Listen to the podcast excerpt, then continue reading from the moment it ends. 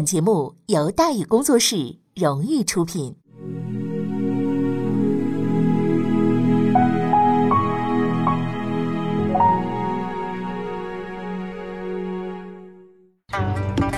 说书唱戏劝人方，三条大道走中央，善恶到头终有报，人间正道是沧桑。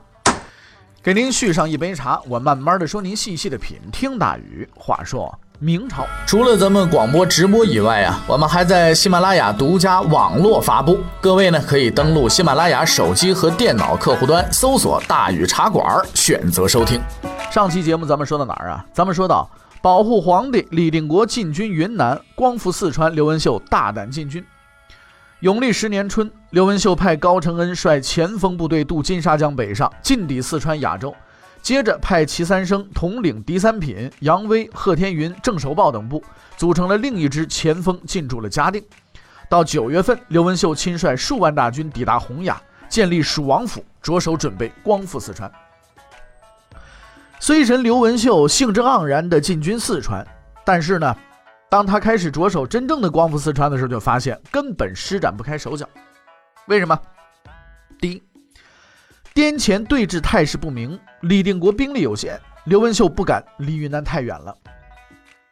这是第一。第二呢，由于多年混战呢，除了嘉定、雅州地区啊有杨展打下的底子，基本能够自给自足以外呢，四川大部分地区都已经是荒无人烟、饿殍遍野了。这也是清军一直留守汉中、保宁，没有在四川全面进军的一个原因。那么在这种情况之下呀，刘文秀只能老老实实的守在建昌、嘉定、雅州一带，化整为零，开荒种地，恢复农业生产。永历十一年二月，公元一六五七年，在四川毫无作为的刘文秀被朝廷召回昆明，数万大军相继撤回云南，只留下了高承恩的几千人留守建昌和雅州。李定国、刘文秀没有料到，这一次不带成功的进军，竟然就成了滇黔内战的导火索。刘文秀打四川，关孙可望什么事儿呢？哎，确实不关他什么事儿。但是孙可望一向喜欢的没事儿找事儿。在进四川的诸将领当中啊，齐三生是孙可望的部将，在刘文秀的派遣下呢，运动到川南一带。得知齐三生呢在四川，孙可望就派人呢去拉拢去啊，以老领导的身份要求齐三生镇守遵义。李定国呢很快就发现了端倪，令齐三生啊率军返回云南。那两边都是领导，你说听谁的呢？和部下商议之后啊，齐三生做出了正确的决定，听李定国的，哎，不跟那孙可望的瞎起哄去，对吧？那么齐三生啊，奉命返回云南，孙可望那就火了，是吧？哎，不听我的啊，竟然派兵追击，把齐三生那个辎重啊悉数的给缴获了。永历十年十月，灰头土脸的齐三生返回昆明，向朱由榔和李定国哭诉。李定国没有报仇的实力，也没有打内战的心情。但是防人之心不可无啊！李定国一面加强云南的防御，一面呢急调刘文秀大军回滇，防备着孙可望的偷袭。滇黔顿时啊就剑拔弩张，一场内战呢马上就要打起来了。永历十一年八月份，经过充分的准备之后，孙可望在贵阳誓师，亲率十四万大军出征云南。白文选被委任为征逆讨招讨大将军，配合孙可望入滇作战。冯双礼则在贵阳留守。八月十八日，孙可望大军渡过盘江，进入了云南境内。前方警报传来，滇中震动。李定国、刘文秀惊诧之余，赶紧部署防御。你这可想而知啊，云南的情况得有多么的危急啊！那么李定国、刘文秀啊，只有四万军队，要阻击孙可望的十四万大军，这玩意儿差的有点太多了啊！更何况云南呢，还有孙可望的内应，是吧？李定国也来不及考虑这么多了，当务之急就是抵抗啊！阻击倒不是难事儿。大军开拔，听天由命吧，说不定还能有转机。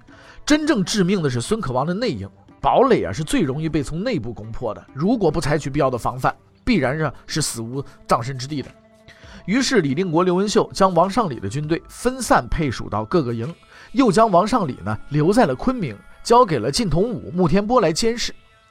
近在咫尺的王尚礼安排好了，兵力有限、积极性不高的贺九仪也不足为虑了。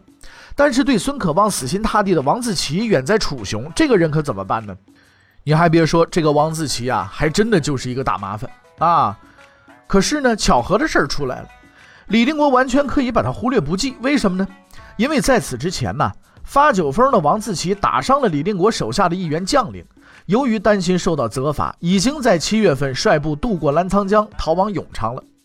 一竿子逃这么远，送封书信都难，那更别提说接应孙可望了。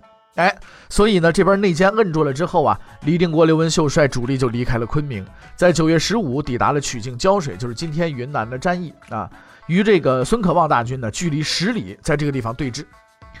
大军扎下了营，李定国、刘文秀扳着手指头数了数，立马傻了眼了。那不行啊，对面十多万人扎了三十六个营，自己呢就三万人扎了三个营，这哪是阻击战呢？这玩意儿这送送命战呢？这是。数吧完事了之后，傻过了之后，李定国、刘文秀坐下来开始商量了。哎，咱哥俩往哪儿跑啊？刘文秀建议咱们咱咱们往交趾跑，就是今天越南北部这个地方啊。李定国说：“嗯嗯嗯，不不靠谱，啊，军队就三万，还带着家眷，打不过人家。”李定国的想法是捏软柿子，取到沅江，以土司以安身啊，取土司以安身。刘秀觉得更不靠谱了。孙可望的三十六营就在眼前，你准备跳过去还是飞过去啊？俩人吵吵了一晚上，最后得出一结论啊，在议吧啊，这事儿先撂下。李定国、刘文秀吵不出结果，孙可望却在紧锣密鼓地进行作战部署。十八号，孙可望给部将张胜交代了一项任务，率马宝、武大定的七千骑兵，连夜走小路绕开李定国、刘文秀大军，在王尚礼的策应下占领昆明。为了争取时间，孙可望又给李定国下书啊，约定二十一日双方决战。孙可望认为啊。凭借自己的十几万大军，又有潜伏于敌营的内应，拿下昆明那是易如反掌。李定国、刘文秀也是这么想的，所以胆战心惊，不知所措。其实，在预测这场内战的胜负的时候，他们都忽略了一个至关重要的因素，就是人心的向背。俗语说“师出有名”啊，你孙可望出征云南，目标是朱由榔、李定国、刘文秀，打的旗号是讨逆，你糊弄谁呢？皇帝造自己的反嘛，是不是？所以孙可望这个狼子野心是昭然若揭的。白文选决定不再沉默了，暗中和马维兴、马宝等将领私下约定阵前反戈。就在孙可望派张胜出发的时候，白文选呢以视察前线为由，暗中赶赴李定国营中报信儿，将孙可望偷袭昆明的诡计和盘托出。白文选言辞恳切，李定国、刘文秀呢却将信将疑，担心这是孙可望的欲擒故纵之计。白文选是满百口莫辩的，不惜指天立毒誓，说有一字匡皇上负国家。当死万箭之下。当天晚上，跟随张胜偷袭昆明的马宝也派心腹送来一封密信，印证了白文选的爆料。李定国、刘文秀方才深信不疑，赶紧下达作战命令，主动出击。十九日凌晨，李定国、刘文秀向孙可望大营发起进攻。由于寡不敌众，李定国出战失利，孙可望乘胜猛攻。李定国、刘文秀渐渐的呢，呈现了不支之势。白文选看得着急啊，亲率五千骑兵冲入马卫星营中，两人合兵一处，共同抄了孙可望的后路。白文选、马卫星在背后一路冲杀，所向披靡，连破数营，把孙可望大军搅的是乱七八糟。李定国、刘文秀一看对方乱了阵脚了，果断率军总攻，配合白文选、马卫星两面夹击。孙可望稀里糊涂的被打了个大败，在少数兵马的护卫下，仓皇向东逃窜，史称叫胶水大捷。孙可望马不停蹄地逃回贵州，抵达了安顺。镇守在此的是马进忠部。马进忠呢是咱们老熟人了，当年跟着董应锡征战湖南，战功赫赫呀。后来呢归到孙可望的麾下了。作为永历政权的老部队，马进忠是不可能跟着孙可望逆天的。眼看着孙可望如此狼狈，马进忠不仅是闭门不纳，还派兵出城冲杀这个孙可望的卫队，使急走无得击中。孙可望损失惨重，只得绕道而走，在九月下旬逃到了贵阳。在正义力量的支持下，李定国、刘文秀取得了胶水大捷，砸碎了孙可望谋朝篡篡位的这个迷梦。但是偷袭昆明的骑兵呢，却已经在动身了。云南的危机啊，并没有完全的解除。在偷袭昆明的路上，马宝担心昆明疏于防备，故意呢沿路的焚烧房舍来报警。靳同武、穆天波呢，哎，这个赶紧呢就开始啊，呃，组织这个城防。王尚礼也得到了消息，准备上城接应，却被朱由榔呢急召进宫。犹豫再三的王尚礼还是应召进了宫。结果刚一踏进宫门，就被穆天波的禁卫军给扣押了。接应的事儿，那显然呢，他就已经是再也顾不上了。张胜率兵进抵昆明城下的时候，城墙上是一点儿动静都没有啊。张胜没能得到约定的暗号，却等来了孙可望在胶水惨败的消息。捷报传遍了昆明，王尚礼自缢而死，张胜只得啊仓促撤离。可是张胜偏偏又是个不动脑子的货，来的时候走小路，回去的时候大摇大摆走大路，结果跟李定国回援的军队撞了个满怀。那事到如今，你说张胜偏偏呢，就只能是不动脑子的一个运这这个货是吧？只能碰碰运气了，带着骑兵啊一阵猛冲猛打。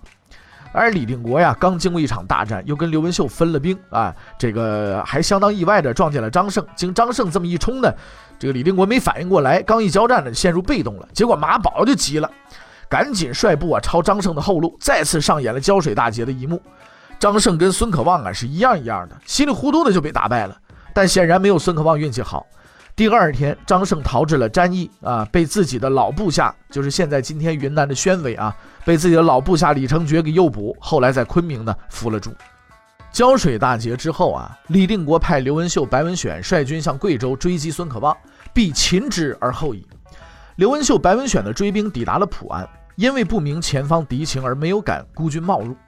但是呢，在距离普安四百多里的贵阳，孙可望却莫名其妙的落荒而逃。哎，也奇怪了，是刘文秀修炼成了隔山打牛之功呢，还是孙可望成了惊弓之鸟呢？如果非得要有个答案的话，那只能说孙可望是失道寡助，倒霉催的。逃到贵阳以后啊，孙可望一是要防范李定国的追兵，二呢要防驻守安顺的马进忠，因此呢派冯双礼啊扼守在贵阳西边的威清要道，并约定以放炮为号啊。结果呢，刘文秀还在普安，马进忠也待在安顺没动静，冯双礼却放了三声炮。走火了吗？没有，冯双礼是故意的，动机是什么？嘿嘿，痛打落水狗还需要理由吗？不需要啊。孙可望就这么着被冯双礼给轰跑了，狼狈不堪的向湖南方向逃窜，亲身感受了什么玩意儿叫众叛亲离，什么玩意儿叫作茧自缚。一路上经过新天卫，就是今天贵州贵定啊，还有偏桥、镇远、平西，一直到湖南的袁州，孙可望遭受的待遇啊都是一样的，叫各守将俱必营不纳。啊，你跑你的，我们不接纳你是吧？曾经带着十几万大军浩浩荡荡出征的孙可望，如今身边就十几个亲随，惶惶成了丧家之犬呢。走投无路的处境，并没有让自知自尊的这个孙可望醒悟，他决意啊，将无耻经营到底，准备认贼作父，借助清军的势力报仇。啊，抵达靖州之后呢，孙可望派杨兴先、郑国前往保庆和清军接洽。三天以后，白文选的追兵逼近，孙可望再次逃亡，在武冈边界又遭到了总兵杨武的拦截，险些被擒获。清湖广巡抚张长庚派总兵李如春、王平率军赴武冈接应，这孙可望呢才算侥幸的逃脱。九月三十，决意走上不归路的孙可望给清军写信，正式宣布投降，并恬不知耻地向对方承诺愿献滇黔蜀以归一统，更报不世之仇。孙可望投降。那让清廷是如获至宝，喜出望外，无异于中了头彩。为什么这么说呢？第一，孙可望是永历政权实质上的最高统治者，他在清军未做任何策反和军事行动的情况下主动投降，毁三观的政治影响是不可估量的。第二呢，孙可望对永历军队，特别是大西军旧部是具有很强的感召力的。第三，孙可望熟悉西南军事布防和军队作战特点。得到这个大宝贝儿，清廷那个喜悦之情啊，溢于言表。十二月初五，顺治帝下诏，要求兵部整训这个军事策略，由招抚对峙巩固的总方针向全面进攻转变，首要目标便是相机平定贵州。清廷还给孙可望啊超乎寻常的恩赏和礼遇。接到孙可望投降的消息之后呢，顺治帝第一时间下诏册封孙可望为义王。啊，并且委派内这个翰林、弘文院学士马勒吉、礼部尚书胡兆龙啊、礼部右侍郎呃齐彻白等等这些高级官员呢，携朝廷的敕书大印，哎，赶赴湖南当面册封。永历十二年五月初二，孙可望抵达北京觐见，简亲王季度、安亲王岳乐亲率大批高官呢出城，是夹道欢迎啊。孙可望得到了意想不到的好处，也向新主子呢投桃报李，死心塌地的为清军效命。孙可望不仅向清军提供了西南军事部署的全方面情况，还主动献上地图，又为清军提供了一大批熟悉地形的向导。好比说啊，以色事人者，色衰而爱弛，爱弛而恩绝。孙可望走的这一条啊，啊，这是一条不归路。后来呢，随着西南的局势逐渐趋于平定。失去利用价值的孙可望人也日渐失宠，饱受清廷的打压和排挤。永历十四年十二月二十，孙可望在北京神秘死亡。清廷的说法呢是病死的，但真实的情况大家应该都懂啊。一直到乾隆三十六年六月，清廷终于下令，孙可望子孙所有世侄嗣后不必承袭。孙可望及其家族的命运再次应验了那句话：叛徒能有什么好下场？啊！从肇庆建政到一闭昆明，永历政权稀里糊涂地撑了十来年，一直处于垂而不死的状态，让清廷感到百思不得其解，却又不知从何处使力。如今孙可望投降，清廷非常想利用这次千载难逢的机会，派兵清剿大西南，给永历政权来一个一招毙命。可要想实现这个目标啊，首要的进攻目标当然就是贵州。不过，贵州虽然地域狭小、土地贫瘠、经济落后，但有不少永历政权的军队驻守在这儿，而且道路崎岖、天险众多，易守难攻。更重要的是，贵州的周边形势还极其复杂。它的周边形势是什么样的呢？我给大伙儿介绍一下。北面是四川，这里有各种势力犬牙交错的对峙着。川南、川西控制在永历政权手里，川东是奎东十三家抗清武装，清军主要固守以保宁为中心的川北地区。东面是湖南，也处于对峙状态。洪承畴的军队主要固守长沙、岳州、常德等地，湘西则是永历军队的外围防线。那，其中一部分已跟随孙可望投降了啊。南面呢是广西，情况稍微好一点。李定国撤回安龙护驾，留下的兵力不多，而且主要集中在靠近广东的桂南、桂东地区啊。靠近湖南、贵州的桂北地区呢，基本上是处于真空状态。那，西面呢是云南，不用说了，这是永历政权的老巢。那么在这种情况之下，无论从哪个方向进攻贵州，必然面对啊扼守、扼险固守的这个永历军队。那就算清军都能见招拆招，对方也有可能从其他方向溜掉，让清军呢疲于奔命啊，最后呢困而歼之。那么路不好走也就算了，对方的退路啊还四通八达，这仗没法打呀。顺治帝给出的方案吓人一跳，三路进攻。毋庸置疑，这是自多铎、阿济格还有这个准塔分三路南下之后啊，清军组织最大规模的军事行动。永历十一年十二月十五，也就是顺帝呃顺治帝下诏调整军事策略的十天之后，三路进攻作战计划正式下达。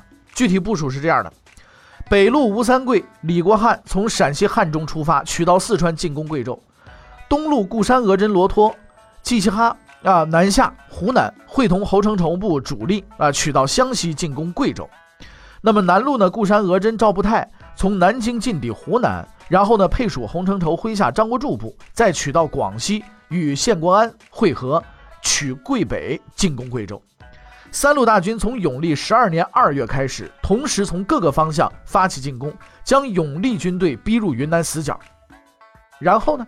然后就没有然后了。云南的事儿。不归他们管。顺治帝认为，清军拿下贵州之后，永历军队会被逼进云南，困兽犹斗，三路大军可能不是对手。可是顺治帝啊，没有搞清楚一件事情，在只差一脚就能将对手踩死的情况下，脚下留情必然是后患无穷。那么，接下来顺治帝这三路大军进攻的作战方案是否能够成功呢？欲知后事如何，且听下回。分解。